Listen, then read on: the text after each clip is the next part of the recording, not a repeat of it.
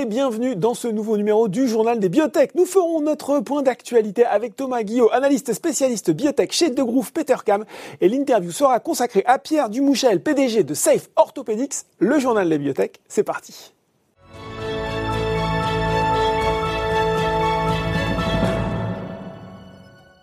Et je reçois pour ce point d'actualité Thomas Guillot, spécialiste des biotech chez Degroof Petercam. Bonjour Thomas. Bonjour. Alors, on avait envie de commencer avec vous, eh ben, par ce bilan. Ah, il est un peu court encore, ce bilan des introductions à la Bourse de Paris, mais c'est un bilan qui commence bien avec euh, euh, deux biotech, Ferrecides et Medesis, qui ont réussi leur introduction et qui, euh, surtout, depuis, affichent une jolie progression boursière. C'est de l'ordre de 50% pour Ferrecides, de l'ordre de 90% pour Medesis. Vous me voyez venir, Thomas. Est-ce que ces deux introductions augurent d'une belle année ou est-ce qu'il faut y voir quelque chose peut-être de plus contextuel, marqué justement sur ce début 2021 où ça va encore plutôt bien sur les marchés alors, je, dirais les deux. Alors, d'une part, conjoncturel, car aux États-Unis, euh, le secteur se porte très bien, euh, ce qui a forcément une répercussion sur euh, l'Europe actuellement. Mhm. On peut voir donc ces deux introductions en bourse, plus par exemple la levée de capital, la levée de fonds de, de Médincel de 30 millions d'euros. Donc, on, ça augure plutôt d'une bonne conjoncture pour la suite, euh, notamment en Europe. Simplement, petit bémol, on s'aperçoit toujours qu'il y a une forte dichotomie en termes des montants levés entre les États-Unis et l'Europe, euh, et également que les meilleurs dossiers européens partent directement aux États-Unis. Dans les LPO, on aurait pu mentionner également Farvaris, qui est une entreprise néerlandaise qui vient de ce côté aux États-Unis pour euh, qui viennent de lever aux États-Unis 190 millions de dollars. Mhm. On aurait pu euh, mentionner également Iteos Therapeutics qui sont partis aux États-Unis l'année dernière en levant 230 millions de dollars. Donc de bon augure sur le marché européen, mais on s'aperçoit que la dichotomie de valorisation entre l'Europe et les États-Unis se maintient malgré tout. Et puis les meilleurs dossiers, quand je vous écoute, Thomas, qui partent directement aux États-Unis. Donc ça, c'est aussi peut-être euh, une déception. Alors c'est un peu une, problématique euh, que l'on observe couramment, euh, mais ce qui est quelque part normal et ce qui est quelque part euh, de bon augure également pour les dossiers européens qui par la suite peuvent lever de l'argent aux États-Unis, comme on a pu le voir récemment avec Nanobiotics ou Inat Pharma sur les deux dernières années. Alors moi, il y, a une autre introduction justement dont je voulais parler avec vous, et justement, elle se, elle se passe au Nasdaq, c'est Decibel. Alors c'est une biotech spécialisée en thérapie génique dans le domaine de l'oreille, de la surdité. Ils ont levé quand même 127 millions euh, de dollars lors de leur introduction, un joli montant. Et j'ai envie de le rapprocher de euh, notre champion national sur euh, sur ces problématiques, Sensorion, qui pèse lui 167 millions de dollars. Est-ce qu'il faut voir ce qu'on appelle un read cross Est-ce qu'on peut tirer quelques conclusions pertinentes pour Sensorion de cette opération sur le Nasdaq? Non, absolument. Sensorion et Decibel sont sur le même créneau, à savoir la thérapie génique pour le traitement de la surdité congénitale chez, certains enfants. Alors, ils, ont des programmes communs, des programmes différents en fonction des, gènes ciblés, mhm. mais la technologie est la même, à savoir l'injection d'un adénovirus, donc un vecteur viral qui permet euh, d'adresser euh, ce déficit congénital au niveau de, la surdité chez, l'enfant. Euh, pareil, on peut s'apercevoir que à même étape de développement, c'est-à-dire en phase préclinique, mm. ces gens-là arrivent à lever 127 millions euh, de dollars. Mm. Sensorion n'a pas levé jusqu'à présent 127 millions de dollars, même si deux investisseurs, deux investisseurs institutionnels très spécialisés, Indus et Sofinova, euh, aident le dossier à, se, accompagner le dossier dans son, dans son développement. Donc, pareil, on s'aperçoit que la valorisation entre les États-Unis et, euh, et l'Europe reste à une très forte dichotomie, mais euh, le Sensorion est un dossier qui est tout à fait prometteur par rapport à Decibel ou par rapport à un autre concurrent qui s'appelle Acuos, qui est également en cours de développement en phase préclinique avec des technologies similaires en ciblant des gènes similaires également pour ce déficit congénital. Bon, donc on va on va suivre ce dossier euh, Sensorion, dossier prometteur quand je vous écoute. Il faut faire aussi un point Thomas sur cette euh, plus forte hausse du secteur depuis le début de l'année. Ose Immuno plus 87% depuis janvier. Il y a eu pas mal de alors Ose ils sont présents euh, dans les vaccins, dans l'immuno-oncologie, dans l'auto-immunité euh, et l'inflammation. Il y a ce vaccin sur lequel ils travaillent contre la Covid-19. Il y a aussi un certain nombre de financements qui ont été obtenus depuis le début de l'année. C'est une progression qui pour vous est légitime et, et récompense un petit peu tout ce qui se passe autour d'OSE en ce moment?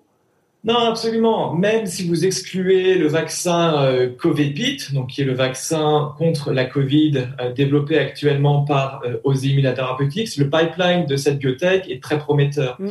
Aujourd'hui, vous avez, comme vous le disiez, euh, deux pans d'activité. La première activité, c'est sur les maladies auto-immunes. La deuxième activité, c'est plutôt en oncologie. En oncologie, ils ont actuellement deux produits en phase assez avancée. Le premier est Tedopi, mhm. euh, dans, le cancer du poumon, euh, qui sont réfractaires à ce qu'on appelle les checkpoint inhibiteurs, qui est une nouvelle vague de thérapie euh, d'immuno-oncologie. Pour cette thérapie-là, ils ont montré des résultats très prometteurs déjà à l'ESMO au quatrième trimestre de l'année dernière, avec un aspect bénéfice-risque très prometteur pour ces patients qui sont déjà très lourdement traités par rapport à la, euh, par rapport à la chimiothérapie. Mmh. Ça, c'est le premier point. Un deuxième actif qu'il faut mettre en évidence chez cet acteur-là est l'actif qu'on appelle OSE 172, maintenant le BI 765 063, qui est en partenariat, qui est développé en partenariat avec Boehringer Ingelheim pour un deal de 1,1 milliard. Et les premières étapes cliniques, les premiers résultats des étapes cliniques vont avoir lieu en juin au grand congrès américain qu'on appelle l'ASCO et également à l'ESMO qui, aura lieu un peu plus tard dans l'année. Ce qu'il faut bien comprendre, c'est que ce BI 765 063 est un actif qui aujourd'hui euh, est axé sur un axe extrêmement prometteur. On parlait justement de la dichotomie entre les US et, l'Europe. Mhm. On le retrouve totalement sur cet actif-là. On appelle cet axe-là le CD47 SIRP-alpha. C'est un axe qui est actuellement suivi par d'autres biotech aux États-Unis. On peut penser par IMAB, on peut penser notamment euh, à Helix Oncology, Trillium Therapeutics, et toutes ces biotech-là sont valorisées entre 2, 3 milliards sur un seul actif, qui est ce sont ces anti-CD47. Donc, on peut s'apercevoir qu'il y a une forte dichotomie, encore une fois, entre l'Europe et les, les États-Unis, mais on espère que les résultats de cet actif, donc le BI 765-063, va permettre une revalorisation dans le futur de, de Immunotherapeutics. Pour revenir sur le vaccin Covid, ah parce que c'est un peu ce que tout le monde surveille en ce moment. Il y a un peu de ce que tout le monde surveille, mais voilà, je faisais un aparté pour dire qu'il n'y avait pas uniquement cet actif-là. Ouais, base, la société est très prometteuse. Mhm. Pour revenir sur Covid, c'est un vaccin qui est actuellement développé en tant que booster, c'est-à-dire que au lieu de cibler les anticorps, au lieu de développer des vaccins contre pour développer des anticorps contre la Covid, mhm on va plutôt essayer de stimuler le système cellulaire, les CD8, ce qu'on appelle les CD4, afin de créer une réponse cellulaire mémoire contre tous les types de variants. Et c'est un axe qui est actuellement très prometteur et qui est actuellement en cours de développement par de nombreuses biotech, notamment aux États-Unis. Si vous prenez un, un, une biotech comme Gridstone Oncology, mhm. il travaille également sur ce type de, de, de, mécanisme. Et Gridstone est, est actuellement valorisé sur la base de cet actif-là aux alentours de 600-700 millions de dollars. Donc un actif très prometteur, Covipid. Il va entrer en phase clinique euh, d'ici la fin du trimestre. Évidemment, il faut avoir des données cliniques tangibles pour savoir quel va être le futur développement. Mais euh, sachant que le gouvernement français est passé à côté de l'histoire de Valneva, on peut se dire peut-être qu'ils seront potentiellement, il pourrait avoir un support un peu plus favorable sur ce vaccin-là. Euh, J'ai bien retenu, Thomas, ça pourrait être efficace contre tous les variants cette technologie, c'est ça?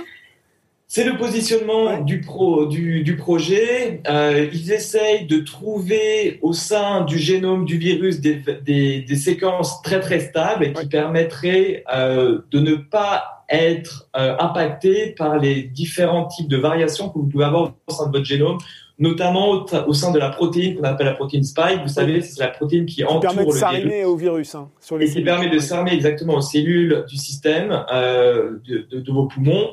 Et euh, c'est cette, cette protéine-là qui est, qui, est, qui est susceptible à de très fortes variations.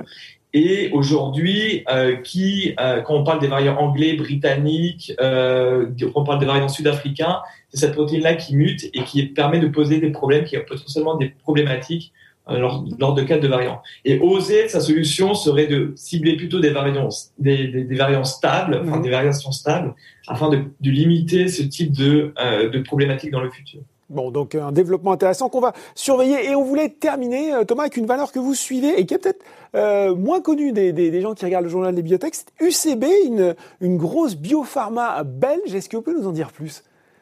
Oui, non, absolument. C'est une grosse biopharma euh, qui réalise déjà un chiffre d'affaires conséquent.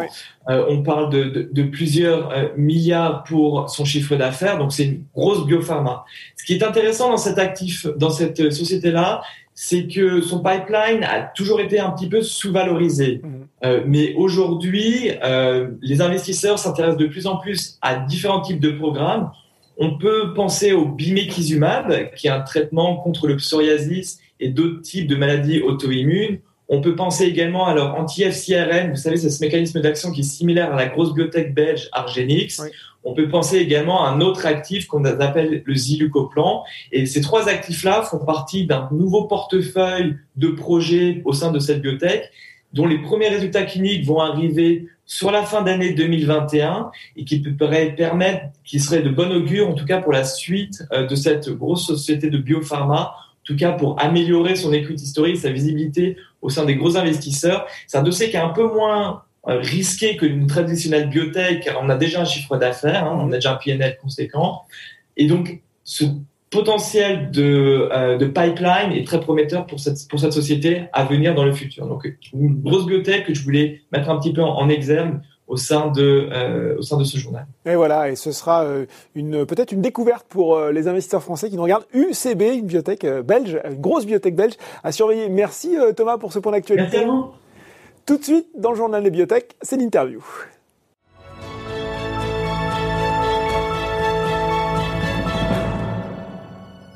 Et j'ai le plaisir de recevoir pour l'entretien Pierre Dumouchel, PDG de Safe Orthopedics. Bonjour Pierre.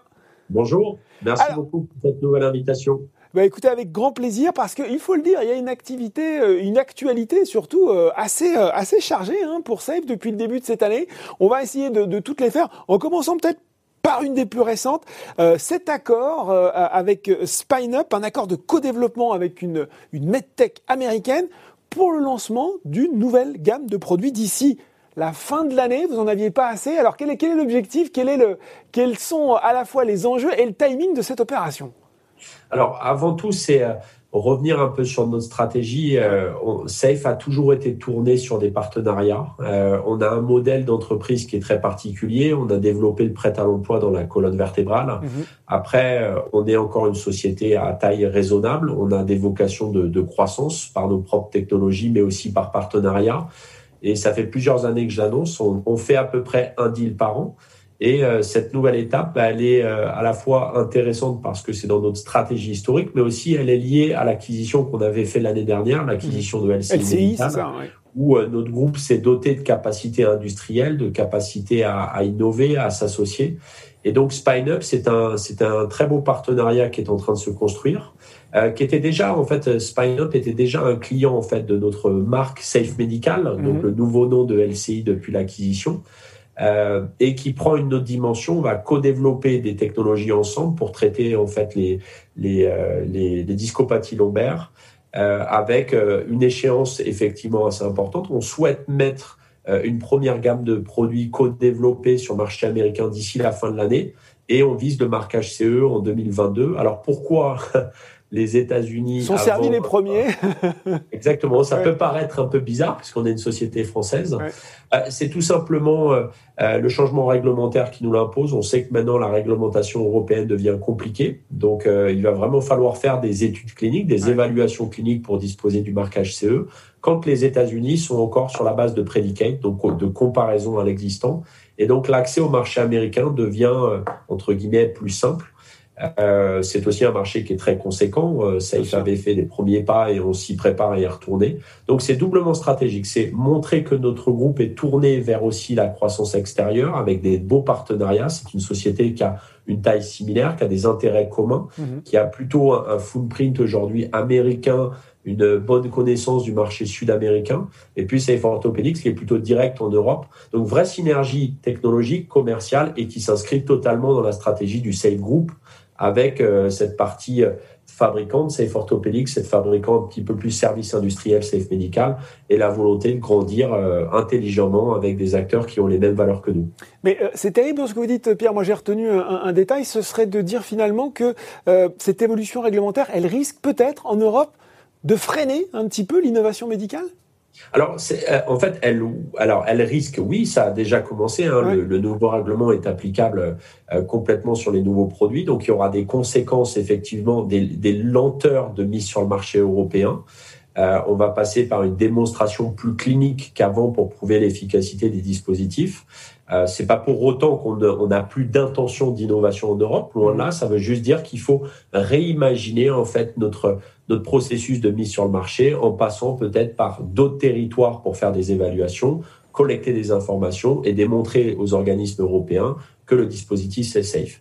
Après, pour nous, c'est juste, euh, c'est quelque chose qui est pas nouveau. Ça fait euh, plusieurs euh, années qu'on en parle. Il fallait s'y préparer. Mhm. c'est aussi pour ça que Safe a investi dans l'outil industriel parce qu'on sait aussi que la réglementation renforce le connect clinique, mais renforce la partie industrielle. Donc, être propriétaire de notre propre unité de fabrication et de maîtriser de A à Z le flux, on va dire, d'innovation et de production, c'est important. Mais ça nous ouvre euh, aussi sur l'international, le marché américain, le partenariat avec les Japonais qu'on a initié il y a deux ans, qu'on continue à développer, des nouvelles zones qu'on va réouvrir.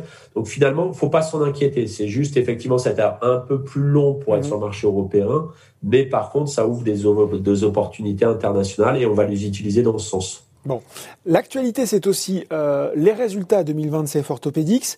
On a une baisse de l'activité de 18% sur l'année euh, qui s'est euh, accélérée au, dernier trimestre, à hein, moins 22%. Dans un contexte, on en avait déjà parlé, compliqué avec le Covid, ce sont des chiffres qui, grosso modo, sont conformes avec vos attentes? Alors, c'est, vous savez, conforme à vos, à, vos attentes. non, jamais, parce qu'on ne se contente pas, on n'accepte pas. Mais c'est vrai que c'est complètement euh, déconnecté, en fait, de notre performance. C'est lié à un contexte mondial qui est difficile à maîtriser. Ce que je peux dire, c'est que les, la, en quelque sorte, la petite perte de croissance que l'on a eue est liée au secteur et on est dans des pertes de performance qui sont euh, constatées sur quasiment tous les acteurs du marché. Donc c'est pas quelque chose qui est spécifique à Safe, c'est vraiment constaté. Après, ce qu'on note, c'est que il y a une vraie différence entre les marchés où on est en direct et, euh, et, on a réussi à sortir de la croissance. Là, on a parlé d'une croissance simple digite sur les directs, mais je vais pousser sur l'Allemagne où Safe. C'était plus 34%, je crois, au, au, quatrième trimestre les ventes directes. Hein. Exactement, mais je pousserais, par exemple, sur l'année 2020, uh-huh. Safe a fait plus 70% de croissance en Allemagne. D'accord. Parce que, parce que le marché est profond, parce que la façon dont les Allemands ont géré la crise a été un peu aussi différente des autres pays. Uh-huh. Euh, donc, quand on est en direct, on voit qu'on a pu un peu maîtriser finalement ces opérations qui ont été déprogrammées. On a une, une collaboration plus directe avec les hôpitaux. C'est vrai que sur l'activité indirecte, bah, ça souffre un petit peu plus. Euh, bah parce que euh, le Covid a traversé tout le monde et que Safe a un réseau de distribution un peu euh, mondial. Donc, dans le premier semestre, on avait réussi à peu, à peu près à contenir, et puis le deuxième, on voit une accélération du Covid à peu près mondialement. Le direct a été plus touché. Mhm. Ce qui est bien, c'est que notre groupe est vraiment en train de se restructurer et donc limite la casse en quelque sorte avec son direct. Après, euh, voilà, il y a eu aussi un beau partenariat avec les Japonais qui nous a permis un petit peu en début d'année de, contenir un peu ce, risque. Et puis en fin d'année, bah, ils ont été un peu touchés. Donc c'est un mix de choses qui fait que Safe, à la fin de l'année, euh, rentre dans les standards, on va dire, mais surtout reste euh, très investisseur, très innovant pendant cette période-là et se tourne maintenant sur 2021, surtout sur le deuxième semestre et les années qui vont suivre derrière.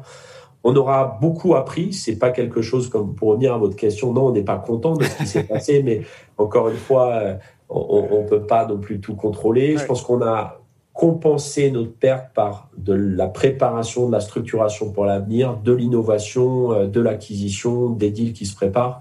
Et on va dire qu'on est bien. Euh, toutes les équipes sont ultra motivées pour aussi démontrer la valeur de notre modèle post-Covid. Alors, justement, euh, j'ai entendu un rebond de l'activité, notamment au second semestre. Ce sera peut-être notamment grâce à Sora, et là, il va falloir que vous m'expliquiez, parce que j'ai lu, mais j'ai peut-être pas tout compris. Sora Safe Operating Room Assistant, on l'appelle aussi le kiosque. C'est une espèce, allez, je vais essayer de le résumer, d'armoire intelligente dans lequel on trouvera euh, des produits safe, bien sûr, prêts à l'emploi, mais aussi, beaucoup plus, avec euh, les manuels d'instruction. J'ai cru comprendre ce kiosque était intelligent, il gérait également les stocks, et vous alliez le mettre à disposition comme ça. Euh, des hôpitaux, c'est une marche supplémentaire dans le prêt à l'emploi chez Safe, c'est à peu près ça? Exactement, c'est la dernière phrase qui est clé, c'est que il y a dix ans, on a inventé le modèle du prêt à l'emploi dans l'orthopédie et on a apporté un nouveau, une nouvelle forme de service, d'être mm. toujours disponible, d'être toujours stérile, d'être toujours sécurisante pour le, pour, la, pour le chirurgien, pour le, pour le patient à la fin. euh, il fallait qu'on passe à un autre niveau maintenant de service commercial. Dans notre milieu, ça peut paraître un truc bizarre, mais en fait, on met à disposition des stocks et mmh. ensuite on les facture une fois que la chirurgie a été faite. Euh, donc ça veut dire qu'on est propriétaire du matériel, mais en fait on le met en dépôt et on demande aux hôpitaux de le gérer à nos places. Mmh. le premier objectif qu'on veut faire, c'est d'accompagner l'hôpital dans cette amélioration, dans cette simplification du flux logistique, de la planification de la chirurgie. Et effectivement, SORA aura pour vocation en fait de en fait dématérialiser complètement euh, la gestion du stock, le réassort, euh, des informations sur le produit, sur la disponibilité des produits. Donc ça, c'est vraiment utiliser notre modèle du prêt à l'emploi à l'échelle encore supérieure, digitaliser, dématérialiser et apporter un vrai confort finalement à l'hôpital de ne plus se poser la question est-ce que j'ai le niveau de stock qui va bien? Est-ce que je peux faire la chirurgie, etc. Le deuxième aspect, et là il, est, il a été vraiment accéléré par le côté euh, pandémie, c'est que euh, encore une fois, la pathologie du dos, c'est quand même la, la, chirurgie du dos, c'est quelque chose de très technique. Mm. Euh, c'est pas simple et en fait, il y a un effort de tous les fabricants, que ce soit Safe ou les grands leaders du marché, d'accompagner les chirurgiens dans la mise en route en quelque sorte, c'est-à-dire comment utiliser la technologie, comment euh, utiliser les, les, les, implants pour les bonnes pathologies, etc. Et donc, on a un besoin constant en fait d'accompagner aussi dans les premiers cas les chirurgiens en bloc opératoire.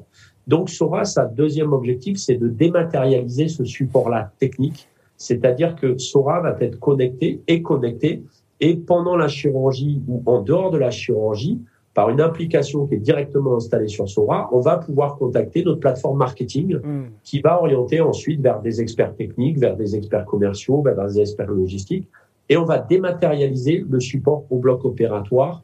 En fait, on n'aura plus de limite à la question du chirurgien, à la question de l'infirmière instrumentiste ou au, comment dire au service plus administratif de l'hôpital, sans être forcément présent sur place. Ça ne veut pas dire qu'on ne visitera plus nos clients et qu'on ne sera pas, mais on va démultiplier notre service et notre temps de présence grâce à Sora. Donc Sora, c'est en fait son nom, ça veut dire assistant virtuel de chirurgie, une une révolution finalement dans le service, dans la logistique, dans la gestion des stocks, dans, dans, tout ce qui est associé à la partie vraiment flux de chirurgie au sens technique du terme. Et puis de l'autre côté, le côté très clinique, réponse à l'utilisation des produits, euh, comment aider les chirurgiens à s'approprier tel matériel. Et c'est, c'est, complètement en fait une suite logique dans notre modèle, parce que finalement le prêt à l'emploi peut être disponible à peu près partout, n'importe quand. Là, il fallait qu'on passe à cette étape-là sachant que Sora, c'est à court terme un équipement. Vous avez, entre guillemets, parlé du nom de code un peu euh, kiosque. Mais c'est un vrai, comment dire, c'est un vrai programme sur les années à venir. Et la première version qui va être mise sur le marché, qui est en train d'être mise sur le marché, a ces deux principaux objectifs, logistique et clinique. Et on va développer tout un tas de nouvelles applications derrière euh, des applications de plus cliniques qui vont nous permettre de collecter des datas avec les chirurgiens, de travailler sur l'efficacité des implants, des instruments, optimiser les séquences opératoires. Euh, voilà, ça c'est c'est un, un, nouveau programme technologique qui va s'inscrire dans le temps et qui fait énormément euh, de bruit depuis qu'on l'a annoncé. Alors justement, un modèle Pierre, quels objectifs vous vous mettez là-dessus? C'est un certain nombre euh, de ces assistants euh, distribués euh, d'ici dans l'année ou dans les années à venir? Quel, quel, quel, Sur quoi vous allez communiquer pour, pour évaluer le, le succès de Sora dans les années à venir? Alors, l'année 2021, c'est ce qu'on appelait une évaluation du modèle. Mhm. C'est-à-dire qu'on va travailler avec un petit groupe d'hôpitaux assez limité, européens, sur le premier semestre et aux États-Unis à partir du deuxième, pour en fait mettre au point vraiment ce nouveau service, mmh. cette, cette nouvelle cette nouvelle assistance.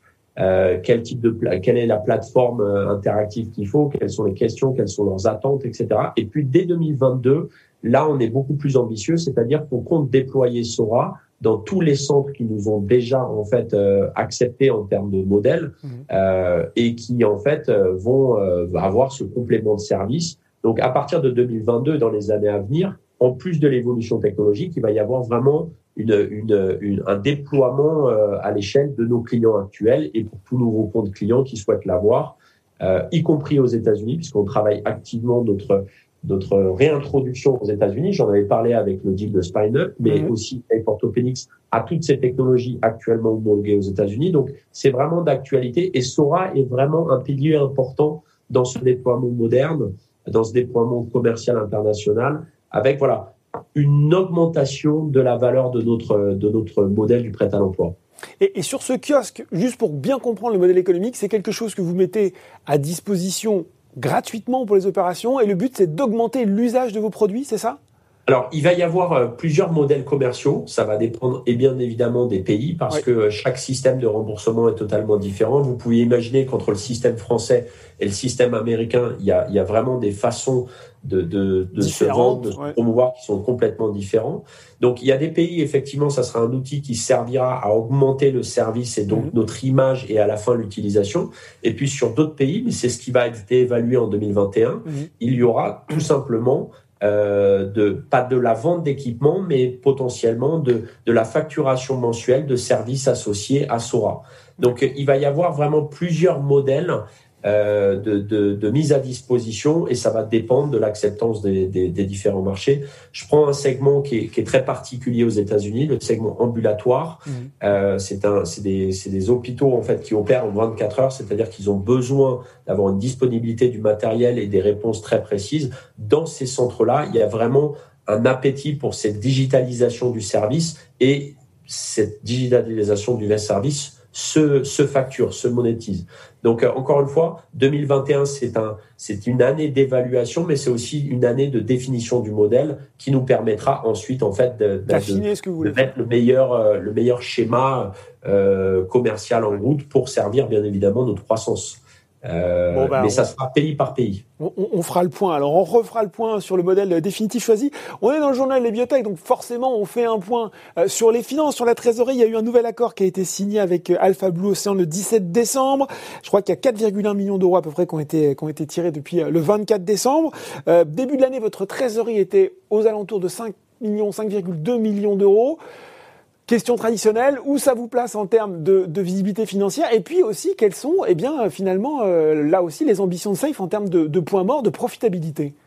Alors, euh, déjà, effectivement, il y a le financement de, ABO qui est la continuité du premier, si ce n'est qu'il a été travaillé, je ne sais pas si vous l'avez de façon de plus en plus euh, intéressante pour nos actionnaires, mmh. c'est-à-dire qu'il n'y a plus de BSA. Mmh. Euh, beaucoup de choses ont été travaillées pour qu'il soit mieux indicatif. Il y a eu aussi un phénomène de revalorisation de Safe en fin d'année l'année dernière. Ah, on va en parler, on va en parler. effectivement. en plus du financement, ce qu'il faut rajouter, c'est que Safe a été quand même euh, énormément accompagné par l'État français, puisque nous avons bénéficié de 800 000 euros dans le plan de relance français plus un demi-million d'euros sur le financement de Sora. Donc en fait, c'est quasiment 10 millions d'euros qui ont été finalement réinjectés dans Safe. Euh, on a euh, dans les années à venir, et euh, on l'avait dit, c'est vrai que cette année a été un peu compliquée, mais vous verrez nos résultats, on, on maîtrise, on a, on a mis vraiment un plan en route pour maîtriser nos dépenses, et en fait, on, on souhaite arriver à un équilibre financier euh, à fin 2022, 2023, avec euh, basé sur deux principales choses. Un, d'un côté, une croissance qu'on veut retourner solide, basée sur les directs, qui sont quand même des fondamentaux.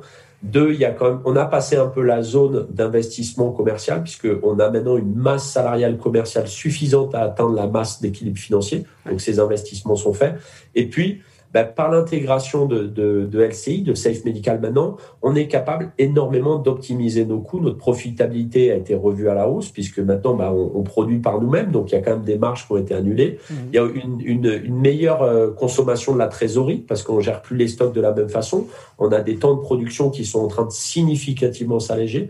Donc on est sur un plan à fin 2022, fin 2023 à l'équilibre financier, avec quand même euh, ben, de la technologie qui sort. Et en fait, on n'a absolument pas réduit notre budget. On y consacre à peu près 1,5 million par an de nouvelles technologies. Mmh. Ce que vous avez compris par les partenariats, c'est ce que j'ai décrit, c'est qu'un partenariat avec Spineup, ça divise par deux le prix de développement de technologie. Donc, euh, on travaille sur tous les aspects et c'est vrai qu'on a un niveau de confiance qui, remonte vraiment pour atteindre cet équilibre financier euh, d'ici fin 2022, euh, début 2023. Bon, vous, vous l'avez mentionné, il faut parler de cette revalorisation boursière, comme l'avez dit Pierre, plus 105% sur les trois derniers mois. Comment vous expliquez ça? Vous n'avez pas été les seuls, hein. il y a beaucoup de medtech qui ont, qui ont connu une fin d'année, un planète, Spineway, absolument incroyable. C'est retour, regain de flamme des investisseurs pour, pour ce type de société?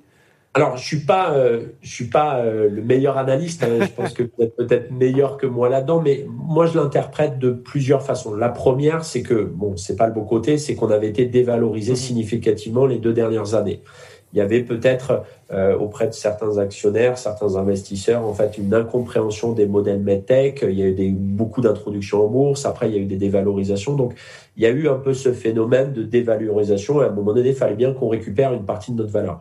Le deuxième point, c'est qu'il y avait aussi les schémas de financement. Et euh, c'est vrai que beaucoup de sociétés dont vous avez cité faisaient appel à de l'OCA, de l'OCAPSA ou des choses comme ça, qui était un schéma très incompris pendant très longtemps et puis, euh, ces, schémas d'OCAPSA, et entre autres le nôtre qu'on a mis en place avec ABO, il est de plus en plus transparent, c'est-à-dire qu'on est assez communicant sur des tranches mensuelles qui en fait euh, euh, permet de bien comprendre comment la digestion se fait. On a pu arrêter les BSA, ça veut dire qu'il y avait un outil dilutif vraiment réduit.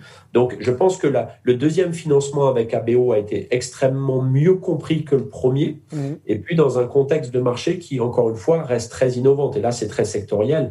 Nous avons sur le bassin français européen des belles sociétés qui font de l'innovation, qui contribuent pas que de la technologie, mais à des enjeux entre guillemets sectoriels. Notre modèle du prêt à l'emploi fait faire des économies aux hôpitaux, au système de soins. Donc, et on n'est pas les seuls. Il y a des sociétés dans la medtech qui font pareil. Donc, il y a, je pense qu'en fin d'année, il y a une prise de conscience de ces valeurs-là, de ces options-là. Et puis après, bon, il y a le phénomène financier des robots où là, je saurais moins l'expliquer, mais je crois que c'est un, une, une, meilleure compréhension de notre modèle. Uh-huh. Euh, deux, c'est une meilleure compréhension des schémas entre guillemets de, de, de, financement. Et puis trois, je crois que c'est la communication aussi des sociétés qui s'est énormément améliorée euh, et qui peut-être permet à, à, nos actionnaires de mieux comprendre ce qui est safe, quelles sont les opportunités.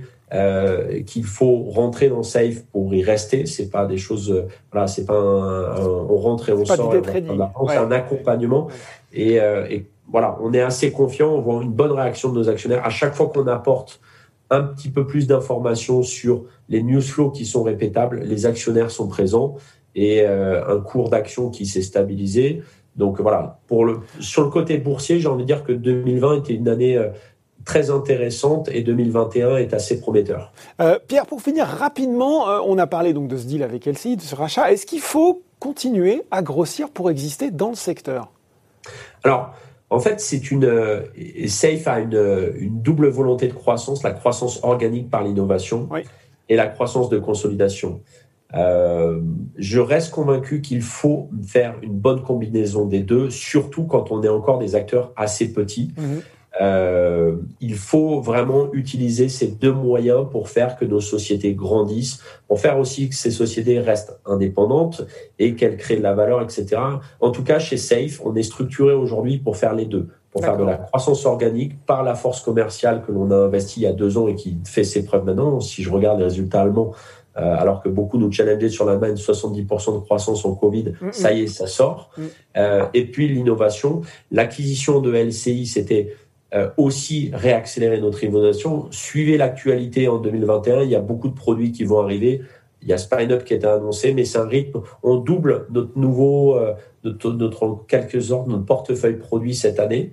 Euh, et puis, bah, les acquisitions, oui, ça reste stratégique parce que c'est un milieu qui est encore ultra segmenté, plein de mmh. petits acteurs, et que je reste persuadé qu'il faut faire soit des beaux projets de fusion d'acquisition, soit des associations. En tout cas, il faut que les acteurs euh, ne se voient pas forcément en compétition, surtout à nos tailles, mais se voient comme des potentiels partenaires pour apporter des nouveaux services, des nouvelles options et effectivement grandir. Mais c'est la combinaison des deux qui est clé chez Safe. Bon, la combinaison des deux, et puis euh, on se note donc à notre agenda des produits qui vont sortir euh, dans le courant de l'année. Hein. C'est un petit peu le, le news qu'on attend si on est investisseur de Safe des produits qui vont se sortir assez rapidement, je les recommanderais. Euh, une échéance très importante, c'est euh, bah, l'inauguration de notre site lyonnais, puisque vous savez qu'on a fait euh, des gros investissements et à l'été, bah, on disposera de toutes ces nouvelles installations avec des structures blanches. En fin d'année, on aura aussi l'impression additive qui arrivera.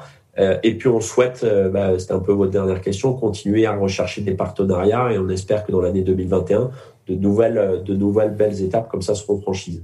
Et ben voilà, on va surveiller tout ça avec attention. On a fait le point incomplet hein, sur Safe. Merci beaucoup Pierre Dumouchel, PDG de Safe Orthopedics, d'avoir été avec nous aujourd'hui. Merci, merci beaucoup pour l'invitation. Voilà, le journal des biotech, c'est terminé. On se retrouve dans deux semaines pour un nouveau numéro. À très bientôt.